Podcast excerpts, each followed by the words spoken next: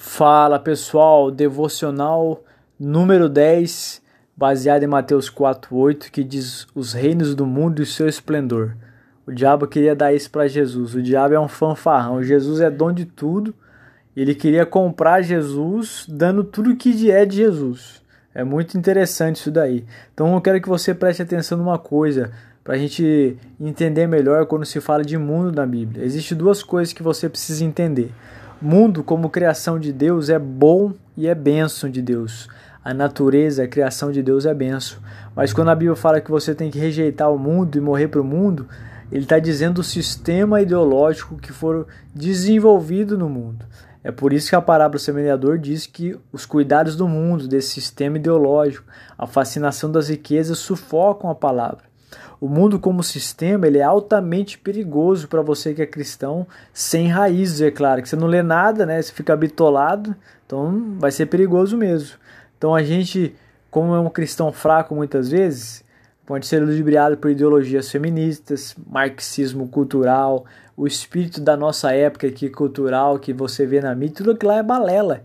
É tudo bobagem. Não existe cristão feminista, não existe cristão marxista, não existe cristão é, petista, não existe cristão que apoia aborto, isso daí é tudo bobagem, são ideologias desse mundo que você precisa ignorar.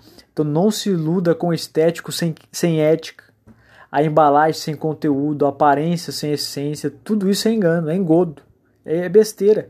Então nesse tempo de isolamento social é fundamental fazermos uma releitura de toda a nossa caminhada cristã e perceber dentro do nosso coração a força propulsora que de fato nos move a fazer alguma coisa em prol desse mundo transformar esse mundo. É possível, preste atenção, que sutilmente nós estamos fazendo alguma coisa para buscar a nossa própria glória. Seguidores no Instagram, essas besteiras tudo aí. O que nos move vezes não é o desejo por transformar a cidade, mas ter mais seguidores no Instagram. Então eu quero que você reflita mais uma vez. O deserto é uma bênção de Deus para a reflexão profunda e sincera acerca de quem nós somos.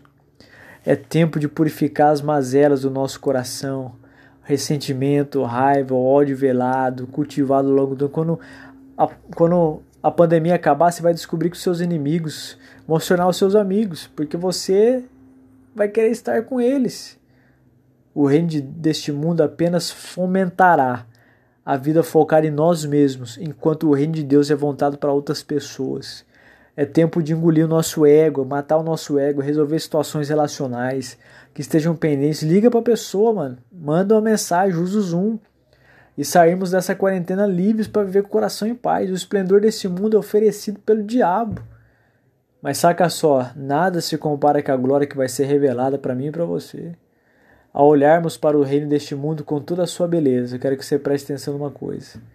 Saiba que um dia a gente vai pisar em ruas de ouro tudo que nós valorizamos aqui como supra-sumo, a gente vai pisar lá no céu. Então não vale a pena trocar o provisório pelo que é eterno. Fique com Jesus. Entregue a sua vida nas mãos dele nesse tempo de isolamento social e saia daqui como um cristão poderoso em Deus. Deus abençoe a sua vida.